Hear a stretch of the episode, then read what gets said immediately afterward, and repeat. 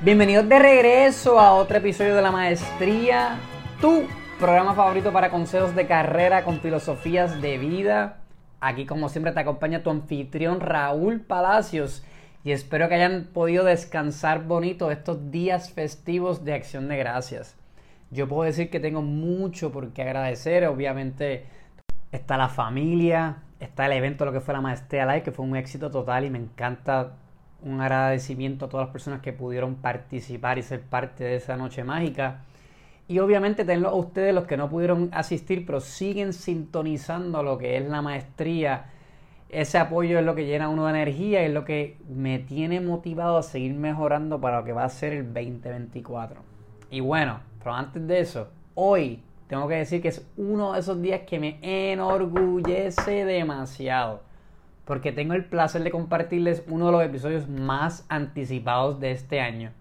Y digo anticipados porque mi próximo invitado no es que esté activo en las redes ni sea una figura pública como tal, pero sí tiene el cargo con mayor visibilidad y responsabilidad en su compañía. Estamos hablando de alguien que con apenas 36 de años de edad fue elegido como el CFO de su compañía en una industria tan compleja como lo que es el fintech. Estoy hablando del el CPA Joaquín Castrillo, CFO de Evertech. Evertech, para los que no sepan, es una empresa líder en la industria de transacciones electrónicas y tecnología con sede en San Juan, Puerto Rico. La compañía opera en 26 países de América Latina y el Caribe, brindando servicios en tres áreas principales, una, adquisición de comerciantes. Dos, procesamiento de pagos. Y tres, soluciones empresariales. Durante este episodio exclusivo de la maestría, Joaquín comparte su historia. Comparte cómo dio el brinco de estar sirviendo en la contabilidad pública como auditor en PwC a la compañía que está actualmente y cómo aprovechó las oportunidades presentadas hasta lograr capturar el puesto financiero con mayor importancia en la empresa. También comparte su estilo de liderazgo, cómo fomenta una cultura organizacional positiva con presencia internacional. También hablamos de los retos que él ve en la industria actualmente y qué consejos él compartiría a un joven ejecutivo aspirante para un puesto similar de liderato. Joaquín para mí verdaderamente es un modelo a seguir, una de esas personas que son bien buenas gentes contigo y te tratan de tú a tú, pero a la vez tiene un conocimiento exhaustivo de lo que son las finanzas y sabe cómo comunicar, más que nada, cómo explicar en arroz habichuelas temas bien, bien complejos para que todo el mundo pueda remar por el mismo sitio. Pero antes de presentarles el episodio, quiero dejarles con este breve mensaje de uno de nuestros auspiciadores principales, alchavo.com. Alchavo es la primera y única plataforma que es un software as a service que facilita tu contabilidad y entrada de datos para poder monitorear gastos, pagar nómina y o servicios profesionales y cumplir con todos aquellos requisitos de cumplimiento exigidos por nuestro gran gobierno de Puerto Rico. Cada cliente ha asignado a una persona empleada por su compañía para asistir en el proceso de aprendizaje de la plataforma para que te reconcilien también la cuenta bancaria diariamente. Y yo lo garantizo personalmente porque yo he servido clientes míos de consultoría a la par que se sirven con, con su plataforma, así que lo recomiendo 100%. Si tienes problemas con tu contabilidad, no lo pienses más, maximiza tu tiempo, obtén claridad diaria de tu negocio y mantén la operación al día con alchavo.com. Ahora sí, sin mayor demora, los dejo con el gran CPA Joaquín Castrillo. ¿Cuál para ti es la definición del éxito? La respuesta no, cliché, pero, pero felicidad. O sea, al final del día, si tú estás feliz, todo lo que está alrededor tuyo, o sea, tú te sientes que es un, que es un éxito. ¿Qué te hace feliz a ti? Oye, mi familia. Mi familia y, el trabajo para mí es una parte importante también. O sea, a mí me gusta lo que yo hago.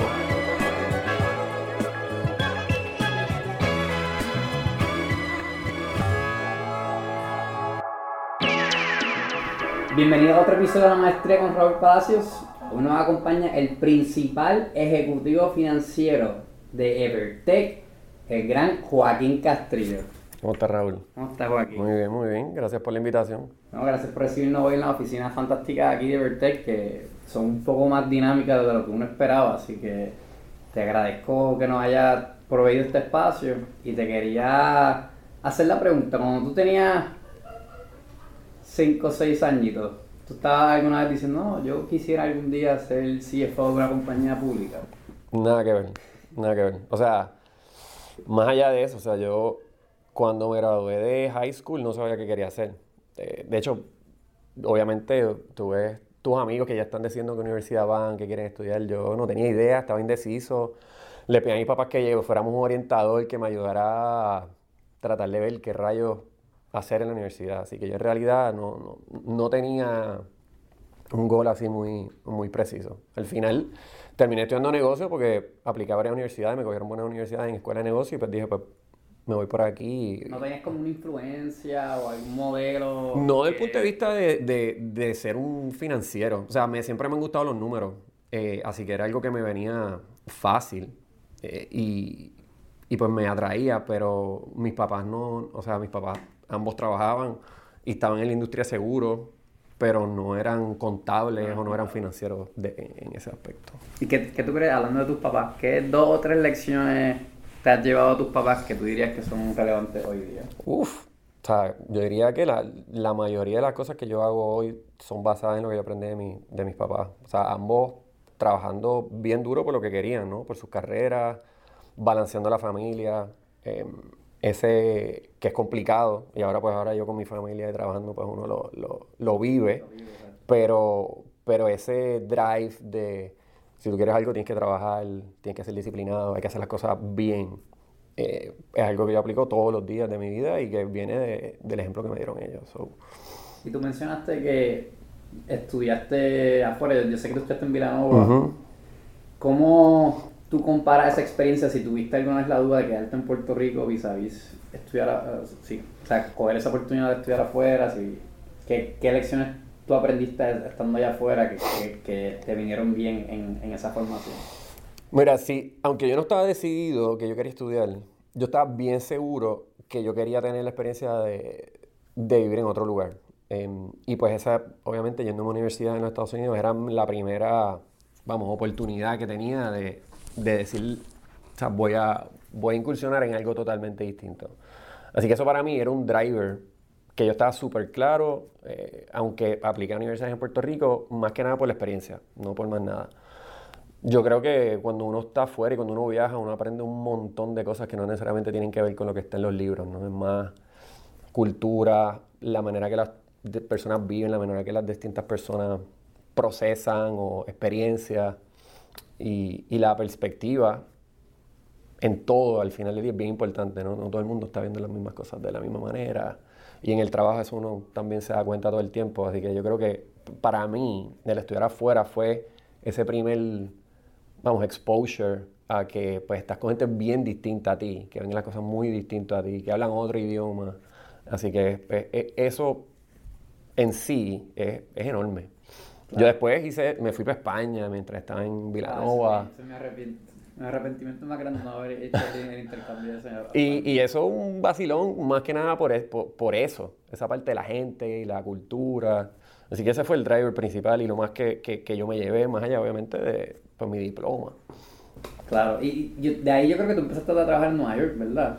Sí, yo cuando, cuando llego a la universidad, de hecho, pues entro por, por finanzas. De nuevo, indeciso, y dije, pues, voy a empezar a ver qué cosas dentro del mundo de los negocios me gustan, me empezó a gustar mucho el área de la finanza. En ese momento me recuerdo, yo tuve una conversación con mi mamá y mi mamá me dijo, deberías estudiar contabilidad, siempre hace falta un contable, nunca vas a estar sin trabajo si estudias contabilidad. Mi mamá me dijo lo mismo. Yo. Así que literal, y yo me recuerdo hasta donde yo estaba, yo no sé, tengo que ahora coger todas las electivas en contabilidad, pero al final del día hice eso y, y pues terminé con finanza y contabilidad y a través de la universidad conseguí un trabajo con, con Pricewaterhouse en New York, que pues en ese momento era una oportunidad, la próxima oportunidad de hacer algo distinto en New York, que yo decía, contra, eh, debería ser una tremenda experiencia profesional, pero del punto de vista también de conocer. Y pues decidí quedarme en Nueva York, así que mi primer trabajo fuera de universidad fue, fue en New York. en Nueva York? yo estoy en New York casi cinco años. Estoy en cinco años haciendo auditoría mayormente. Yo como me agrado de finanzas y no quería perder ese, vamos, como que esa parte financiera, había pedido quedarme en el grupo de, de banca en, en New York Price, pues te tenía como que en verticales, tú podías más o menos enfocarte en un tipo de industria. Y pues yo quise estar en, en Finance and Capital Markets y, y, estuve allí cinco años viendo distintas compañías financieras que obviamente pues full circle terminé en una compañía que es un fintech. Eh, así que esa fue mi, mi primera incursión de empleo. Es interesante porque el Wall Street Journal estaba reportando que la profesión de contabilidad, está teniendo una merma en lo que son candidatos que quieren estudiar contabilidad comparado a otras profesiones que son igual, que se estudian en poco tiempo, como ingeniería de computadora, o data analytics.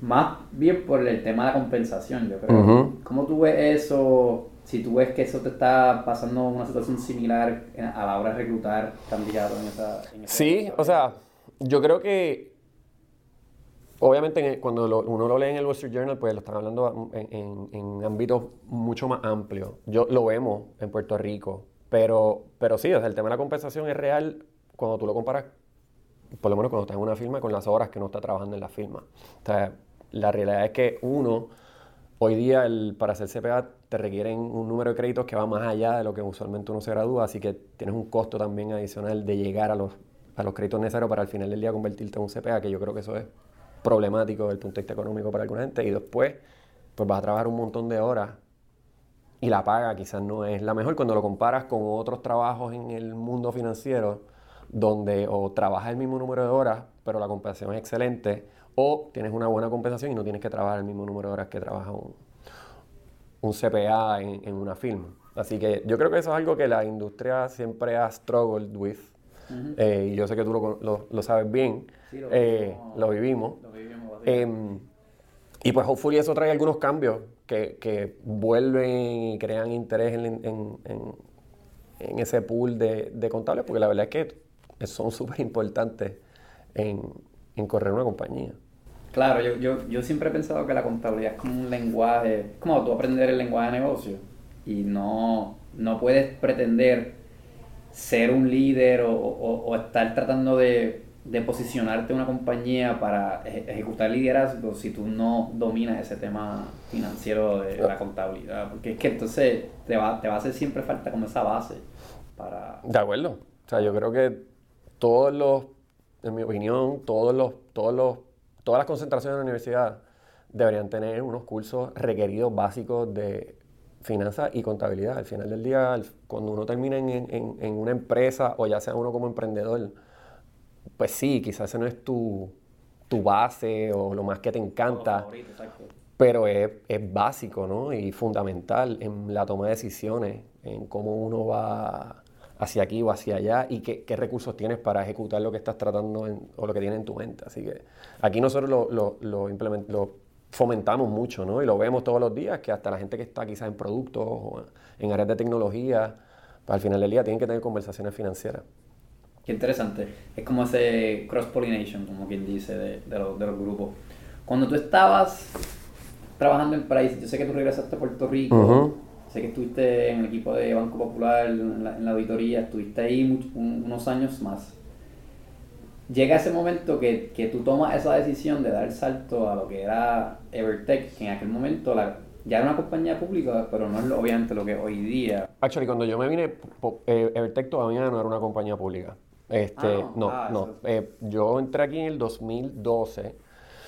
Ya yo en Price, como que era, era gerente y había llegado a un punto donde no necesariamente me encantaba lo que venía después a mí me gustaba estar metido como que en el field, haciendo análisis, tratando de resolver problemas. Y pues en las firmas tú llegas a un punto donde mucho más interpretación de, de guías contables.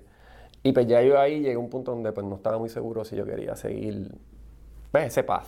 Em, en la realidad es que iba muy bien, la firma me dio unas oportunidades brutales. Yo creo que la firma fue la mejor universidad que yo he tenido en, en mi carrera desde el punto de vista de cómo trabajar, work ethic, eh, relación con, otras personas, con clientes, conversaciones difíciles.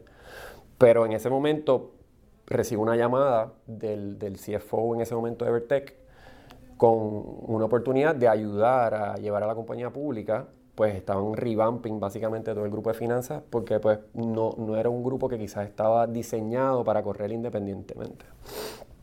Y en ese momento Apolo, que es un grupo de inversión de los Estados Unidos que era el dueño del 51%, estaba corriendo básicamente la compañía. Y yo, para mí, lo vi como una oportunidad más de algo totalmente distinto, exposure a cómo esta gente manejan este tipo de inversión, que uno no lo ve todos los días, ¿verdad? Porque ellos no estaban aquí para correr esto por 20 años. En realidad estaban maximizando esto lo más rápido posible y pues salir y moverse a, otra cosa. Y pues yo lo vi como eso mismo también. Como que esto es una super experiencia de entrar, ir por un proceso de una compañía que es privada, a convertirse en pública. Porque esa, esa experiencia casi nadie la tiene. O sea, el, el tu poder estar ahí en, en ese proceso de, de, cuando todavía es una compañía privada que no tiene esos requerimientos de, reporting, ese escrutinio público trimestral. Me imagino que cuando entonces tomas la decisión, tú estás pensando, esto, esto quizás esto me abre la puerta para algo más, más nítido o, diferente en el futuro. Así mismo. ¿Verdad? Como, que, pero es interesante porque mirando para atrás, me imagino que no, no estabas visualizando que, ah, entré hoy y quiero ser CFO De nuevo, para nada. Yo tomé la decisión, honestamente, bajo la premisa de que esto iba a ser un dos o tres años. O sea, a mí la compañía se va pública y aquí va a haber un, lo que usualmente ocurre en este tipo de transacción. Apolo sale, viene un equipo nuevo y ese equipo pues montará su, su muñequito. Y yo lo vi, de nuevo, pues es una experiencia de yo pasar por un proceso en Puerto Rico, ¿verdad? Porque si yo quisiera hacer esto, pues sí, me puedo montar en un avión y me voy a vivir a Nueva York y quizás hubiese tenido la misma experiencia de estar en una empresa privada que después sea pública. Pero ya está en Puerto Rico y quería estar aquí. Así que pues para mí eso fue una oportunidad que me pasó de frente y dije, vamos a tratarlo. Y mi plan era, pues la compañía se va pública y después we'll see what happens y quizás tengo unas experiencias bien nítidas que las puedo usar en algún otro trabajo. Eh, obviamente pues las cosas después se empezaron a alinear y, y me quedé con el grupo que estaba, seguí creciendo mi responsabilidad dentro del grupo de finanzas y pues poco a poco me encantó todo lo que estábamos haciendo. Y tampoco nadie me dijo, ahí está la puerta, así que... Claro, claro, claro.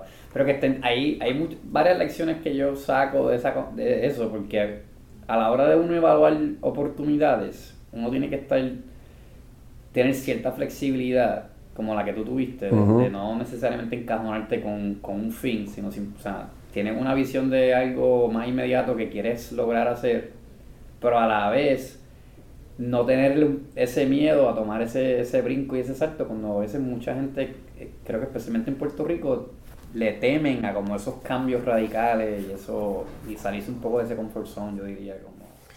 Sí, o sea, la realidad es que obviamente cuando uno toma ese tipo de decisión, tú no sabes cuál es el, cuál es el outcome. Eh, o, qué es lo que... Y, quizás te estás desviando de lo que tú tienes es tu, tu norte. Pero como estamos hablando ahorita fuera de cámara, y esto es algo que, yo digo mucho con mi papá, o sea, life, y yo no sé quién dijo esto, pero a mí me encanta, life is what happens when you plan. Entonces, si tú planeas mucho, la realidad es que nada es lineal. Entonces, si no estás pendiente de las oportunidades que están al frente tuyo, pues estás pendiente solamente hacia dónde vas, deja muchas cosas nítidas pasar. Eh, y en mi caso, pues yo he estado, en vez de tener un fin claro, mucho más pendiente a pues qué oportunidades me pasan por el frente. Y hasta el momento yo nunca he dicho que no. O sea, siempre que me han dicho... Alza la mano, eres presentado. Sí, sí, súper, súper presentado, muy curioso. Así que a mí me encanta como que, ok, esto es algo nuevo, vamos a aprender del tema y yo le saco mucho porque pues aprendo, es interesante. Eh, y así era como yo lo veía. Así que mientras me han ido pasando oportunidades de frente, yo siempre he dicho, ok, pues vamos a tratarlo. Y hablamos un poco entonces de da el salto, se la compañía se va a pública. ¿Cómo fue ese, ese periodo para que llegara esa oportunidad de, convertirte en el principal ejecutivo, el CFO? Bueno, pues yo llevaba aquí ya 2012, mm, como cuatro, como cinco años. Yo llevaba ya en Evertech, no más, seis años llevaba en Evertech. Y siendo básicamente la mano derecha de dos CFOs, de, de la persona que me trajo a Evertech, que después pues se, salió de Vertec y otro CFO que había que estuvo con nosotros unos cuantos años, así que obviamente yo tenía mucha exposición al rol em, y, a lo que el rol conllevaba. Y pues estaba cargando mucho del día a día de, de alguna de las, de las de los aspectos más importantes del rol del CFO. Cuando ese CFO pues sale de Vertec y se abre la plaza, pues me preguntaron si esto era algo que yo estaba... No me dijeron que era tuyo, me dijeron, ¿estás dispuesto a participar de un proceso? Em, y yo pues, como te dije ahorita, pues dije, sí. Y era hablando un poquito de, ese miedo de tomar el salto, o sea, no, no, era, no fue fácil porque es un rol grande, de mucha responsabilidad, que pues obviamente uno se duda un poco de si uno está listo para ese tipo de, de, exposición. de exposición. Pero en ese momento yo dije, pues, si no estoy listo, en algún momento voy a estar listo y si dejo pasar la oportunidad, pues entonces yo no sé cuándo se me va a volver a presentar una oportunidad como esta donde te dicen, puedes participar del proceso. Este, así que yo dije que sí, fue un proceso formal donde pues incómodo para mí porque yo no soy una persona de estar hablando mucho de mí mismo y venderme, pero pues conllevaba tener que pues venderme a las personas que están evaluando si me no está listo y si, y si es la mejor decisión para la compañía, que al final del día pues es, lo más importante. ¿Tuviste algún aliado que te ayudó o algunos consejos que te dieron en, ese proceso que tú le dirías a alguien joven de la, que, que, tiene una aspiración similar? Definitivo. De hecho, eh, eh, Mac, el, el, CEO de Evertech, fue una persona que me dio un montón de advice de cómo manejar el proceso y de ser, de tomar el proceso de frente meaning proactivo, no, no reactivo desde el punto de vista de pues, esperar que el proceso venga a mí. O sea, más de, oye, en este tipo de oportunidad, de nuevo, si, si tú no sabes cuándo te va a volver a ocurrir, así que si ese es el caso, hay que ir duro a, la, a la oportunidad, así que reúnete con las personas, dale a conocer quién tú eres, demuestra que tú has hecho eh, y sé súper proactivo en el proceso, que era algo que honestamente yo no tenía no lo había pensado así. Yo dije, bueno, al final del día, pues ellos me conocen y pues mi trabajo habla por sí solo, which, que es lo más importante, pero, pero hay otras cositas que ayudan a mover la aguja y ese advice fue clave, de mi opinión. Hubo otras personas que obviamente también influyeron y pues dieron el, el apoyo necesario de que, mira, sí, nosotros hemos trabajado con él y, y esto es una tremenda oportunidad para la empresa y para, y para Joaquín. Así que al final del día, sí, fueron muchos componentes de Advice que usé. ¿Cuál es? Oye, y se te da esa, se te da oportunidad, me imagino que al principio es como esta euforia de que, de que yes, se dio. Y de momento empiezan a llegar como la, ese reality check de la, de la gran responsabilidad que tiene. ¿Qué tú dirías que son como lo, lo bueno y lo malo de, esa responsabilidad que, que, que, quizás cuando, cuando alzaste la mano diste, no estoy seguro, no sabía que, que, que todo esto también lo tenía que hacer, pero... Mira, la realidad, yo te diría que yo estaba nervioso desde el principio, nervios positivos, ¿no? Desde el punto de vista de, sí, euforia, pero ya yo me había preparado ciertamente overtime de, pues, ¿qué significa esto? Eh, sí, hay un montón de cosas que, que, vienen con el rol que te crean incertidumbre y ese sentido de, wow, quizás no estoy listo, pero, pero en algo que yo sí he sido consistente siempre es, en prepararme, así que yo siempre estoy, si tengo algo de frente, inclusive esto que estamos haciendo aquí, pues yo, yo me preparo y leo y eso me da un sentido de por lo menos de, de, de confort o de seguridad que entonces pues me da mucha más, muchas más herramientas para manejar distintos temas. Y eso es algo que pues yo he seguido haciendo, pero no le quita que a, a mí también me gusta hasta cierto punto ese feeling de estar en algo que no necesariamente es lo que hago todos los días, donde me siento que estoy aprendiendo y yo no necesariamente conozco todo, porque entonces me, me da más gasolina, como que, ok, aquí hay que meterme, tengo que aprender, tengo que leer, y después pues usar todo eso para ejecutar. Así que es un, es como sentimientos encontrados, ¿no? Exacto. Encontrados, o sea que te da, lo que yo, yo he leído del tema es que ese tipo de estrés es bueno ¿verdad? En el sentido de que tú lo que quieres es probar que, que puedes hacer un buen desempeño y puedes hacer un buen trabajo, porque uno, uno tiene orgullo con lo que uno hace.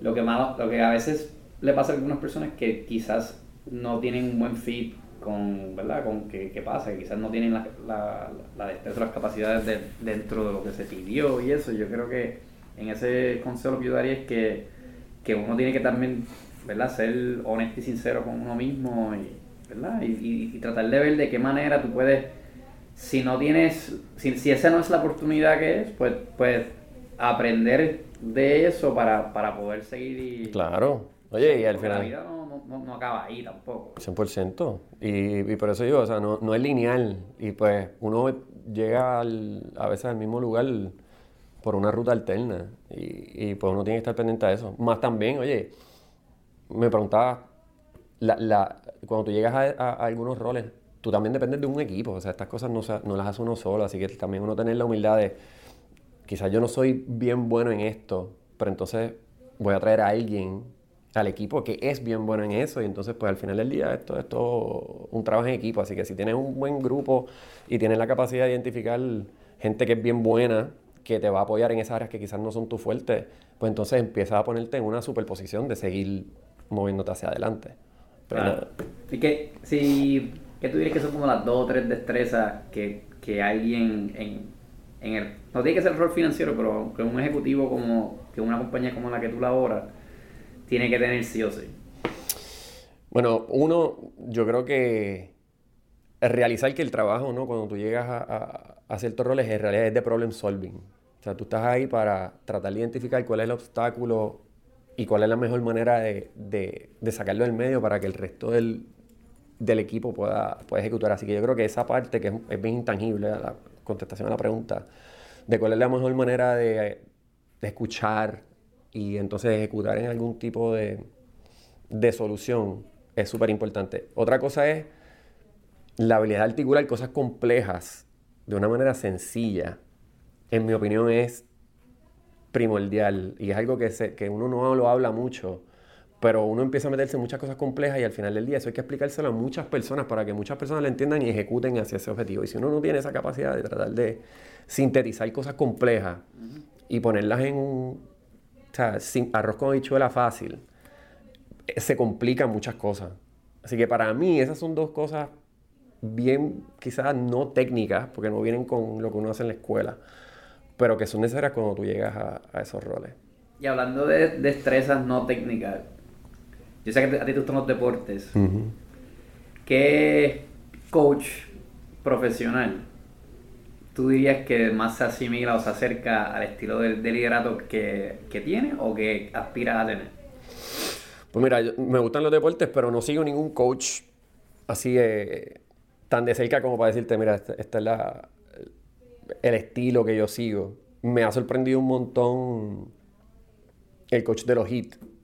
Caparrelli. Eh, no, de los Miami Heat. Ah, eh, Spolstra.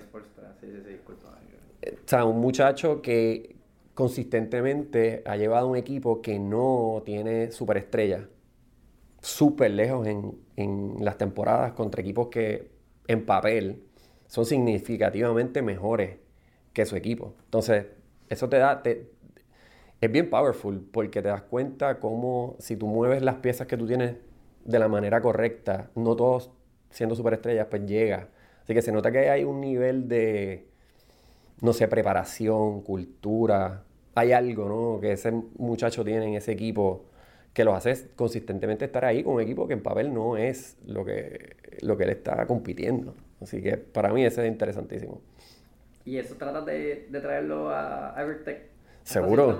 Digo yo, y, y, mis equipos, si ven esto, se reirán. O sea, yo siempre estoy usando analogías de deporte porque yo creo que el deporte y los equipos, cómo se manejan, es, muy similar a cómo tú manejas el día a día en la oficina, ¿no? Tienen muchas personalidades, personas con distintas destrezas, bien buenas en distintas destrezas, y pues uno está tratando de ver cuál es la mejor formación o cuál es la mejor manera de organizar el equipo para un proyecto, para tener pues, el, el, mejor rendimiento, el mejor outcome. Así que sí, yo estoy constantemente pensando y tratando de usar analogías de deporte. A mí me parece porque estoy leyendo ahora el libro de Phil Jackson, de, el último que saco que habla de básicamente desde todo su tiempo como coach. Y te habla de cómo el estilo más común tiende a ser el, el que es más autoritario, más, ¿verdad? My, the highway type of leadership, que más, más bien evadir dolor y, y, un regaño más que nada. Y cómo él siempre trataba de, de darle a los equipos bastante libertad y como paz. Que tú, tú dirías, bueno, si tuviste a Jordan y a Kobe, eso ayuda, ¿verdad? Pero, así, así es fácil. Así es fácil, pero igual antes de que antes, antes, de que él llegara, Jordan y el equipo no había ganado todavía. Eso, y el primer año que él llega, ellos ganan y, son estilos diferentes. y también una filosofía de compartir la bola más en equipo. Que, que me es interesante porque a veces, como, como que en la práctica se hace difícil de ejecutar por lo que yo he visto, ¿verdad? Porque la mayoría de los, de los líderes que uno interactúa tienden a ser como más, como más, como el estilo que él menciona, pero a la vez, si tú logras ese balance y, habla, y, logras implementar un poco de empatía, entiendo que tiende a, ganarte un poco más a la gente. Eso sí ha sido tu parte. Sí, o sea, 100%. Yo no, vamos, liderar con, por miedo, yo todos los libros dicen, ¿verdad? Que no es, no es la manera. Y, la realidad es que tú tampoco quieres, o sea, tú has sido, tú has tenido jefe, yo he tenido jefe, y tú, a uno no le tripea cuando tu jefe es de esa manera, ¿no? Así que no, no se presta para, en el largo plazo, ser una relación, en mi opinión, productiva. Eh, yo, obviamente, como líder, pues uno tiene que ser certero en las decisiones y al final del día tú, el grupo se tiene que sentir que es parte de la decisión o del input. Y al final del día puede que la decisión no sea la que pues tú trajiste o la que alguien del grupo trajo, pero que una vez la decisión se toma, pues la única manera que, tiene que ser es pues que se, la decisión que se tomó, todo el mundo la tiene que, que por lo menos apoyar. Eh, cómo tú llegas ahí es donde yo creo que hace la diferencia. O sea, pues yo creo que a veces se confunde el uno ser muy seguro y, quizás directo en cómo uno ejecuta versus al final del día cómo tú llegaste a esa decisión. Si, oye, nos sentamos todos, yo escuché todas las distintas perspectivas, tremendo punto, tremendo punto, tremendo punto, pero al final del día la decisión es mía. Este, pues eso no necesariamente es, es muy distinto a tú llegar y decir, esto es lo que vamos a hacer y se acabó. Y se acabó o sea, no quiero escuchar, o sea, no necesito opiniones, pues eso es muy distinto. Eh, y yo creo que al final del día para eso es que uno tiene un equipo. O sea, si uno va por ahí pensando que, que lo que tú estás diciendo todas las veces es lo que es y va a salir bien, en algún momento te vas a dar bien duro. Claro, bien duro. No, yo pienso igual, son, son filosofías. Lo otro que te quería preguntar, entrando un poco a, a lo que es la, la industria de los, de los pagos electrónicos, yo sé que todo el mundo obviamente sabe, sabe que hay Evertech en Puerto Rico, pero Evertech tiene un montón de crecimiento en, en Latinoamérica también, como se ha, se ha escrito en lo que son las 10K. Te quería hablar un poco de la industria, de cómo tú ves esa, la industria creciendo, porque según las estadísticas que leí, ahora mismo el mercado es como 80 billones, se estima que puede ser 180 aquí, uh 26. ¿Cómo tú ves en la industria que tú estás y, la, y qué retos y oportunidades tienen los, los players de la industria? Eh, bueno, primero la industria, eh, eh, a mí me encanta la industria en la que estamos, quizás un poco por lo mismo que venimos hablando de los retos y el hecho de que es cambiante constantemente, ¿verdad? Los pagos electrónicos en el mundo entero es un punto de, mucha innovación, de mucha innovación y, y, pues ese yo creo que es el challenge más, más grande atendiendo a tu pregunta, ¿no? O sea, hay muchas compañías tratando de de meterse en cómo uno paga. Hoy día tú puedes pagar con el teléfono, puedes pagar with a tap, ¿sabes? entras a los websites one click y ya eh, pagaste. Así que ciertamente hay mucha, mucha eh, innovación en la industria, lo cual pues hace que nosotros tengamos que también estar constantemente buscando maneras de, de mantener nuestra ventaja competitiva y de seguir trayendo productos o servicios que son innovadores y que, y que withstand pues, lo que está entrando. De la misma manera, pues sí, o sea, el mundo sigue evolucionando, sobre todo, oye, nosotros pues en Puerto Rico tenemos una economía muy bien desarrollada, eh, pero cuando uno empieza a irse a alguno de los países latinoamericanos, pues hay unas oportunidades brutales todavía donde las economías que son mucho más grandes no tienen la misma cantidad de gente todavía en los sistemas formales bancarios. y pues eso es algo de lo cual Evertech se beneficia, porque a la medida que las personas entran en el sistema formal bancario y tienen una tarjeta de crédito, pues eso empieza a facilitar pagos electrónicos. Así que esa es la oportunidad en realidad que nosotros estamos persiguiendo constantemente y por qué seguimos incursionando y tratando de expandir hacia Latinoamérica, porque la oportunidad es, grande allá. Y lo ve el crecimiento de, de allá ¿Es una mezcla de orgánico con transacciones o, es, más driven estratégicamente a querer...? Tenemos una mezcla de las dos, tenemos una mezcla de las dos. Nosotros tenemos eh, bastante buen crecimiento orgánico de relaciones que hemos, seguimos cultivando y que siguen creciendo y pues obviamente todas estas tendencias de las personas moviéndose poco a poco hasta a los sistemas más formales y bancarios y la emisión de tarjetas, pues son, son tendencias que nos ayudan orgánicamente en los países en los que estamos. Pero nosotros hemos estado muy activos también en la parte orgánica, pues generamos, generamos buen free cash flow y nosotros lo ponemos a trabajar más que nada a través de adquisiciones. Así que hemos estado adquiriendo compañías últimamente. Sí, yo vi que anunciaste una transacción hace poco en Brasil. Sí, acabamos de anunciar una transacción hace como dos semanas en Brasil.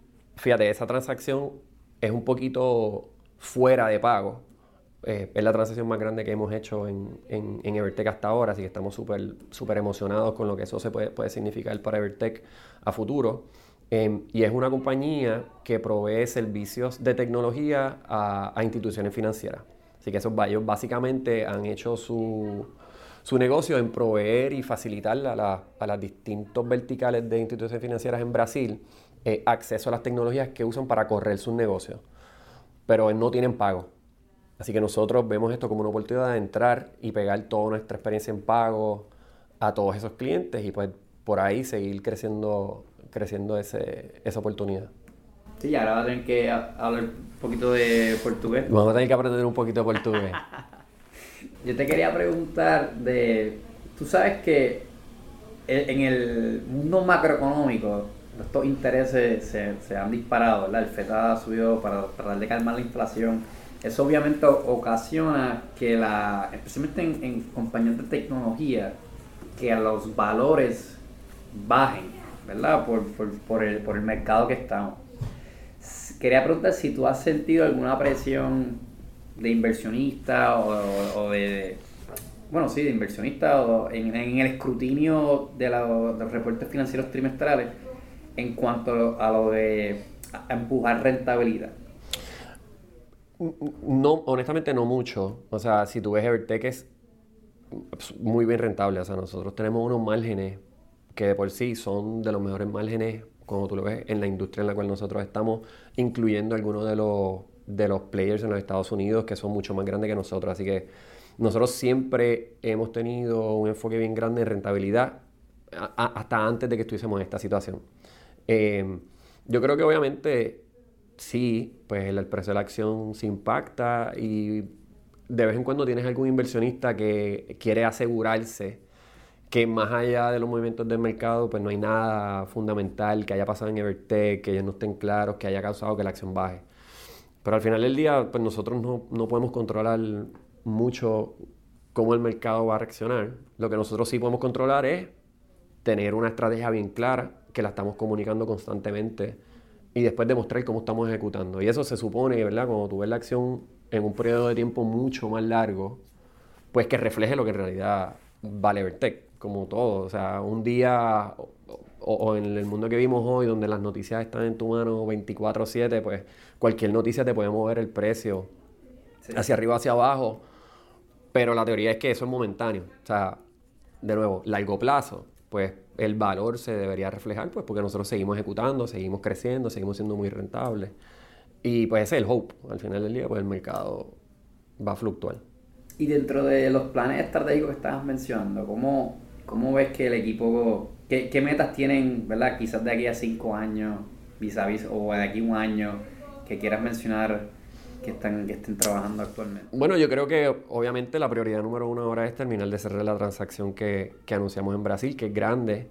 Em, la realidad es que nosotros tenemos un, un súper equipo eh, y, y, hemos estado súper enfocados en esto que hemos estado haciendo.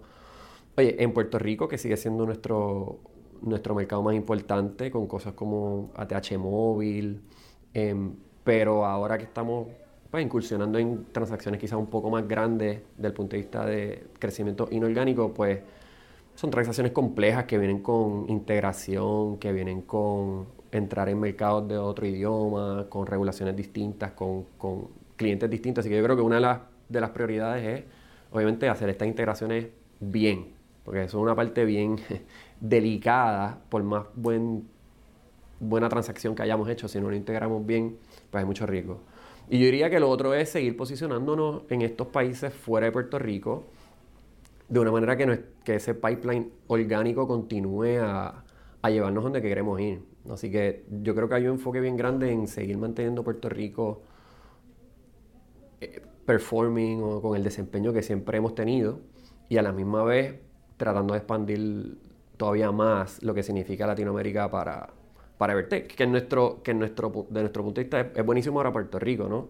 Es una compañía puertorriqueña que en realidad ha incursionado y nos va muy bien fuera de Puerto Rico. Eso te iba a decir que, pues, que Evertech viene siendo uno de, de, los mejores case studies, yo diría, de, de compañías que nacen en, en, Puerto Rico y han podido escalar a, a nivel internacional. O sea, que, que la, la, mera presencia, ¿cómo, ¿cómo, ustedes creen que están manejando ese tema de, de desarrollar esas relaciones? ¿Qué, ¿Qué, qué, tú dirías que ha ayudado a fomentar ese tipo de, de approach cuando quieren entrar a esos mercados? Honestamente, o sea, yo creo que son, son muchas, muchas cosas. Nosotros obviamente tenemos, tenemos mucha gente ya hoy día fuera de Puerto Rico. Más de la mitad de nuestra empleomanía hoy día está fuera de Puerto Rico. Eh, y, y, nosotros estamos yendo a países donde la verdad es que tenemos un, una presencia real. Y cuando tú tienes una presencia real en estos países, pues, hablando, como hablamos ahorita, tú aprendes de las distintas culturas y eso, pues, eso ayuda un montón, porque entonces tienes personas que conocen los sistemas de pago, conocen cómo funciona el regulador, tienen relaciones directas con los clientes. Los clientes también aprecian que al final del día tú no eres una compañía que se montó en un avión, llegó, firmó un contrato, se montó en el avión y volvió y me llamas por teléfono.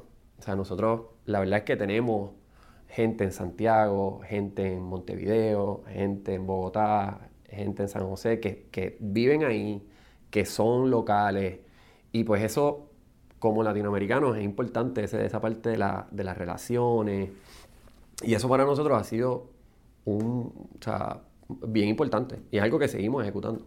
Sí, está en, lo que leí fue que estaban en alrededor de 12 países. Correcto. Eh, sobre 26 de clientes. O sea, que, Exacto. y, y, de nuevo, cosas intangibles. Esa, esa presencia local no es, es un valor o sea, que nosotros lo vemos estratégico y competitivo desde el punto de vista de, pues, Oye, al final del día sí, somos una compañía puertorriqueña, pero las personas que están pues yendo a almorzar o dándose el café, pues están allí. O sea, los puedes llamar y, darte un café. Claro, y ahora mismo para muchos CFOs la, de los retos más grandes es cómo tú retienes el talento, hay una guerra de talento en todos lados. Mucha, con, por los efectos inflacionarios hay más gente pidiendo ¿verdad? aumento en salario y compensación. ¿Cómo tú manejas ese, ¿verdad? Como que ese slippery slope entre poder ser competitivo a nivel de compensación, pero a la vez eh, querer retener el mejor talento? Yo, yo no creo que eso es algo, o sea, nuevo. Yo sé que la pandemia obviamente aceleró el turnover eh, por, por, muchas distintas razones. Eh, y, yo creo que uno lo que empieza a ver es, pues, estos picos en distintos grupos de, de, profesionales. Pues en la pandemia la parte de tecnología fue increíble, ¿verdad? La competitividad, lo difícil que se hacía retener buenas personas técnicas tecnológicamente. Ahora pues tenemos el tema de los contables, pues no hay muchos contables, así que los contables que hay que son buenos están en alta demanda y pues van a recibir eh, buenos, buenas ofertas o contraofertas. Así que uno tiene que estar bien pendiente a qué está pasando en el mercado y asegurarse que uno está pues, manteniendo esos grupos en niveles competitivos. Pero yo creo que mucho tiene que ver también con, con la cultura, que yo sé que es, es, complicado y es un, es un proceso que toma tiempo, pero tener una buena cultura, que la gente entienda cuál es el objetivo de la compañía, que todo el mundo esté invertido en lo que uno está tratando de hacer eh, y que también los empleados vean que la compañía está velando por, su, por sus mejores intereses, es importantísimo también. Así que yo creo que es una mezcla de muchas cosas y yo no creo que es algo que necesariamente se resuelve. O sea, yo creo que uno, eso va evolucionando y hoy es esto y mañana es por esta razón y mañana es por esta razón y uno tiene que estar dispuesto a... Eso es como lo que Simon Sinek le llama como yo pienso como un infinite game. exacto. uno está cambiando todo el tiempo, todo el tiempo, todo el tiempo. Todo el tiempo y en términos de tecnología, yo sé que uno como financiero quizás no, tuve, no tenía esa preparación, pero el rol de CFO yo entiendo que ha cambiado dramáticamente. Uno tiene que estar un poco más al día, la inteligencia artificial y, todo lo que viene el blockchain también. ¿Cómo, ¿Cómo tú ves esos temas en términos de, de preparación? Si tú mismo tienes que, en tu rutina de estudios, si eso es un tema grande que, que tú le dedicas tiempo. Digo, algunas cosas más que otras. O sea, el tema de inteligencia artificial, que obviamente es el, sabor del mes, pues, pues sí. O sea, la realidad es que está y funciona. Yo, pues, volviendo a la parte de curiosidad, me, paso metido en, en OpenAI y estoy usando las herramientas de, Google personalmente, porque la verdad es que uno se da cuenta lo poderosa que pueden ser. Eh, y lo mucho que puede ayudar a la gente a hacer mucho mejor, o sea, más rápido, más eficiente. Eh, pero a la misma vez sí, o sea, nosotros pues tenemos equipos aquí que están constantemente tratando de entender pues todas estas tecnologías, cómo las podemos aplicar, ya sea para nosotros internamente, para hacernos pues más eficientes a Evertech. Eh, y también viendo pues si hay maneras de integrar alguna de esas tecnologías a nuestros productos. Así que eso, igual a como estamos hablando, es constante. Si hay algo que, que es constante es el cambio, ¿no? Así que y para un joven que quiera especializarse o tratar de breaking a, la industria fintech, siendo tan pequeño, o sea, no, no pequeño, pero que en Puerto Rico quizás no hay tanta gente que, que, pueda trabajar esa industria, ¿qué, qué consejos tú le darías para...? Entre si, si hay alguien que está interesado en fintech, como esto es lo que yo quiero, pues, pues que, que, que nos llame a Vertec. No hay mucho, o sea, nos llame a nosotros primero. O sea, la verdad es que en Puerto Rico, pues fintech no, no somos muchos. Ah, está Evertech y nosotros tenemos nuestros competidores, pero, o sea, cuando alguien se levanta por la mesa y dice, Hacho, me encantan los pagos, pues esa persona no, debería llamarle. Mira, Joaquín, ahora quiero hacerte, quiero hacer un pequeño ping pong contigo, hablar un poco sobre tu rutina y, eso. ¿Qué, ¿Qué para ti es un no negociable que tú tratas de hacer todos los días? Fíjate, yo te tengo que decir, yo no, yo no tengo un no negociable.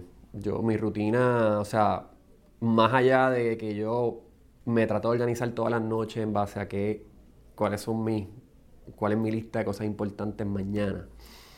Yo te diría que yo pues tengo niños pequeños, eh, así que ya con eso es un, es un cambio eh, constante. Yo me adapto todos los días más o menos a lo que, a lo que viene. Eh, y eso yo diría que es mi rutina. O sea, cambio constante. cambio constante.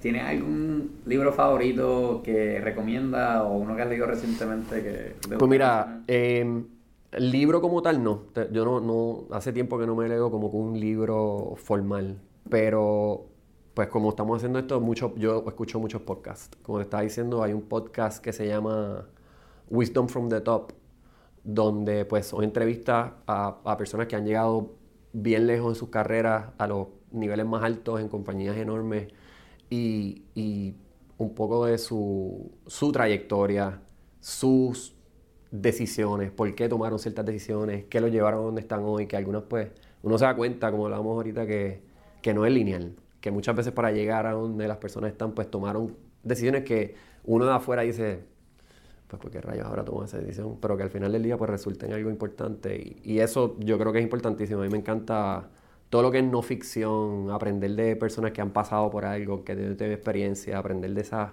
experiencias de vida para mí es interesantísimo. Hay, hay un hay un autor que se llama Naval Ravikant, no sé si has escuchado un no. pero él habla mucho de, de si tú quieres, ¿verdad?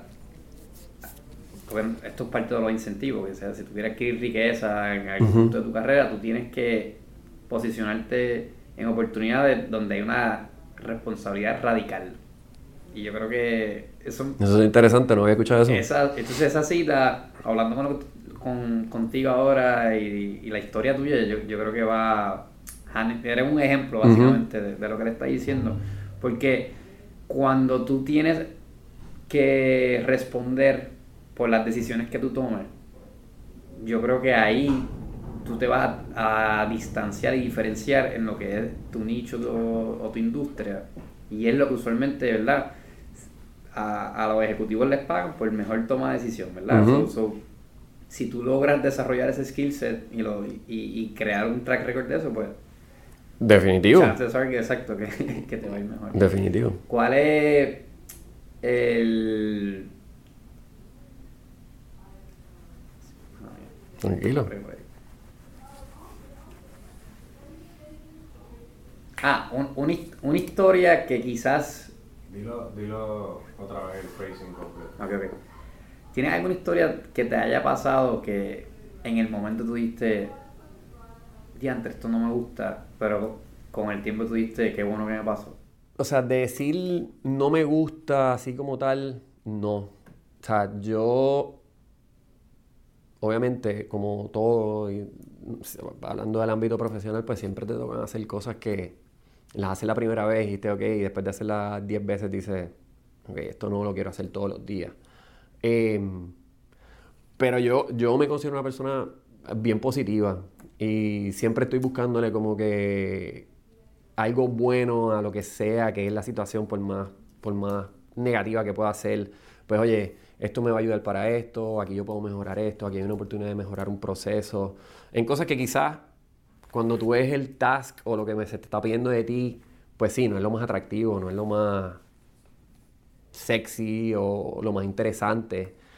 Pero si yo voy con ese tipo de mentalidad donde oye, al final del día yo, yo le puedo extraer algo a esta situación, pues uno lo maneja. Oye, y al final del día, pues te tratas de poner de nuevo en una situación donde no dije que no, y pues en algún momento lo usas y se lo das a otra persona que quizás pues viene en el mismo tren detrás tuyo y le dice, mira, yo hice esto y ahora te toca hacerlo a ti y pues uno pues poquito a poco te va moviendo hacia las cosas que más te interesan. Claro. Pero yo creo que tienes que también hacer cosas que no te gustan. Y tiene, y, y, y en tu rol ahora mismo, ¿cómo, cómo te tratas de dividir o manejar entre el trabajo y la familia y eso? Es bien difícil. Yo, o sea, yo no lo. ¿Cómo te digo? Work-life balance para mí no. Yo sé que son dos palabras distintas, pero es, como una, sola cosa. O sea, para pues.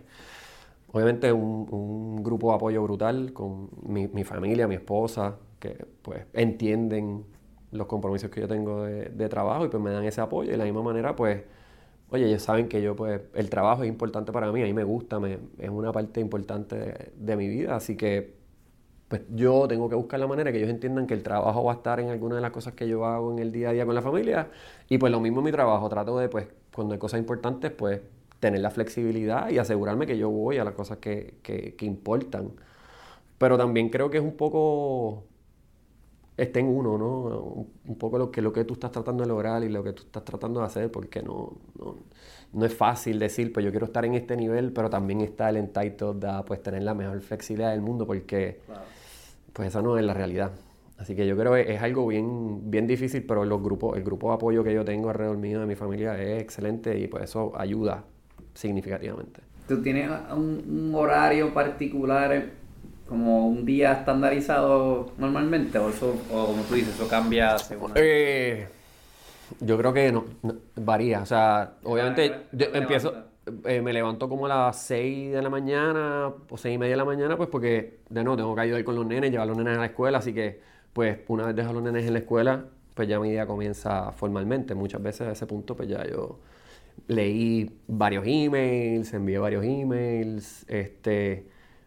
Las mañanas, hablando ahorita de rutina, pues obviamente son más, mucho más predecibles que las tardes, y sé que esto que estoy diciendo pues no es sorpresa para nadie, pero pues obviamente en las tardes pues cosas surgen todos los días que pues quizás tú pensabas que te ibas a poder ir a cierta hora y pues esa no es la realidad.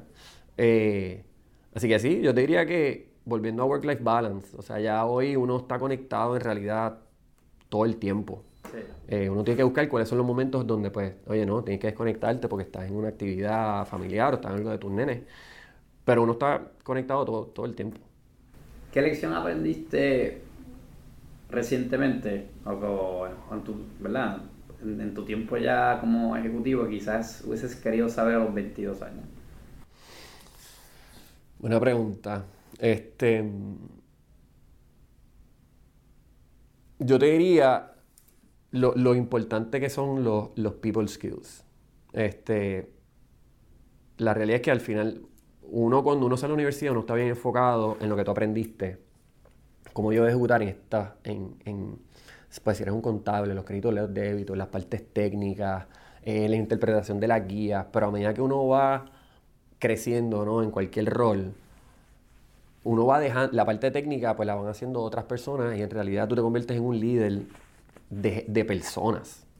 Y pues el uno aprender a manejar situaciones con personas que son muy distintas a ti, que manejan presión muy distinto a ti, que se comunican distinto a ti, que reciben información o la perciben muy distinto a como tú la, te gustaría recibirla, es, es algo complejo y que uno pues en realidad tiene que dedicarle tiempo y aprender. Y es algo que no necesariamente se enseña en la universidad. Exacto. Entonces cuando tienes 22 años tú dices, no, si yo soy bueno en algo, yo voy a llegar hasta el final. Ya. Y poco a poco te vas dando cuenta que sí, que ser bien bueno técnicamente te va a llevar hasta un punto.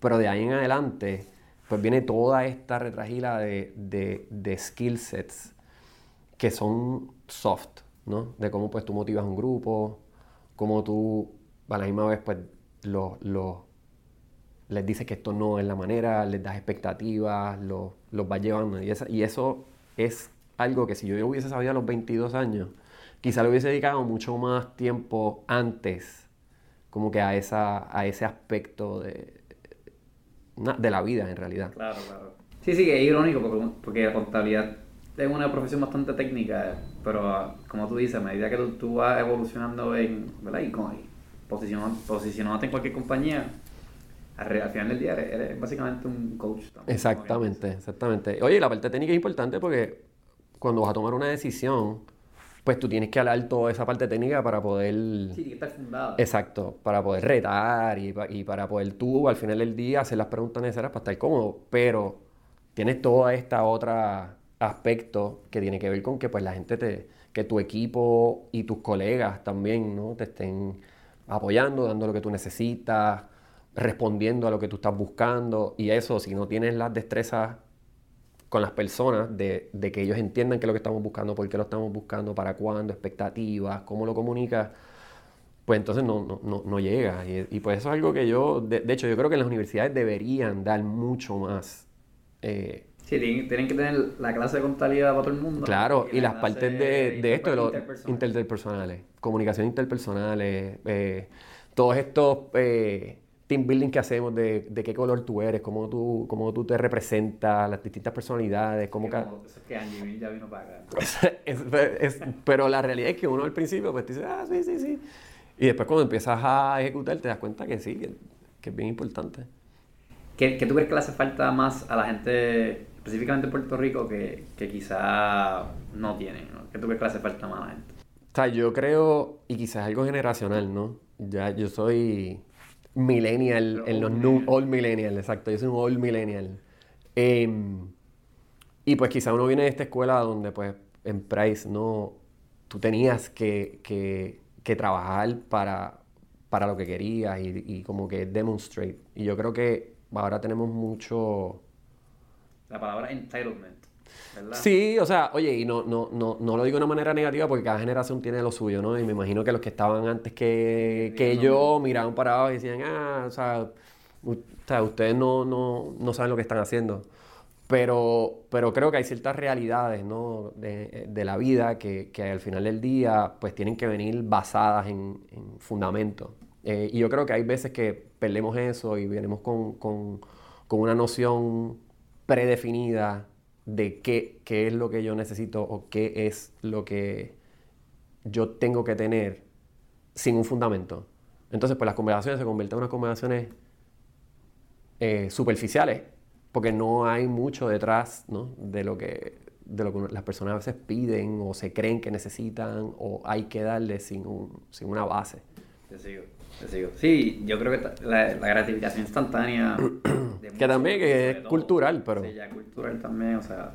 la- la El tener teléfono, Los, los apps, los teléfonos, ¿sabes? Eso, eso tampoco ayuda. ¿Qué tú dirías que estás más orgulloso de, de- de tu tiempo en Evertech? Yo creo que, o sea, la trayectoria que ha tenido la compañía, por lo menos desde que yo estoy aquí, que al principio fue lento, ¿verdad? Una vez nos fuimos públicos y lo que hemos hecho, yo diría, en los últimos 7, 8 años, o sea, a mí me enorgullece un montón. Eh, La realidad es que la compañía es una compañía totalmente distinta a la compañía en la que yo, a la que yo entré. Eh, y pues el uno poder decir que es parte eh, del cambio hacia lo positivo de algo como Evertech, ¿no? Y, y de lo que eso representa también para todos los empleados de Evertech, eh, para mí es un, es un orgullo. O sea, a mí me encanta, me encanta poder hablar de la compañía porque estoy bien orgulloso de lo que, de lo que, de lo que hemos hecho y porque también estoy orgulloso de lo que estamos tratando de lograr. Así que yo creo que no es, no es una cosa específica. Obviamente me encantó el momento en el que pues recibí la posición en la que estoy ahora y que, y que pues yo diría más que nada me siento que yo contribuyo a las decisiones que nos llevan a, a lo que estamos logrando y eso pues a mí me da, me da placer. Oye, y se, no- se nota que que, que el amor es genuino. By the way, yo leí que el promedio de, de un CFO en una compañía pública son tres años. o ya, yo creo que ya, Ya ya- sobrepasé la... la media. Estoy safe. Por ahora. Te iba a preguntar, ¿tú, tú eres igual de GI con tus finanzas personales que con... Eh, que como eres como CPA, conta CFO? Más o menos. O sea, yo diría que yo, y los que me conocen, yo soy meticuloso con, con muchas cosas. Un Este, spreadsheet tuyo. sí, sí, sí. Yo soy meticuloso, yo diría con todo, hasta con las tablas en los emails, o sea, soy meticuloso, así que eh, es algo que en verdad crosses every line en, en mi vida. Qué, qué bueno. Pues, Joaquín, yo te quería hacer, ¿verdad? Esta es la última pregunta que hago de la entrevista. ¿Cuál para ti es la definición del éxito? Eh, yo creo que es, la respuesta, ¿no? Cliché, pero, pero felicidad. O sea, al final del día, si tú estás feliz, todo lo que está alrededor tuyo, o sea, tú te sientes que es un, que es un éxito. Así que yo creo que ser, ser feliz eh, es, es el goal de todo el mundo. Y eso, ¿Qué te hace feliz a ti? Oye, mi familia. Mi familia y, y el trabajo para mí es una parte importante también. O sea, a mí me, a mí me gusta lo que yo hago. Este, y por eso lo hago con, con- el esmero que lo hago. Eh, así que es una combinación de esas cosas. Eh, al final del día, ese balance que hablamos ahorita, que es difícil, pero si uno lo logra y está haciendo algo que te gusta y a la misma vez, pues, le dedicas el tiempo a las cosas importantes y lo logras balancear, yo creo que estás bien cerca a, sentirte que, que, sido exitoso. Pues mejor no lo pude haber dicho yo, Joaquín. Te quiero dar las gracias por, por darnos el espacio hoy. Yo sé que tu tiempo y tu agenda debe ser un poquito difícil. No, de gracias, por, cuadrar. gracias por tenerme. Y nada, si quieres, no sé si hay algo que quieras decir, ¿verdad? De algún proyecto, algo que quieras hacer o que tú estés trabajando. No, no. Gracias, gracias por, por esto. Él no, él no es muy público en redes sociales, no puedo ahí tampoco, pero, pero nada, Joaquín, gracias por, No. por el tiempo. No, gracias a ti.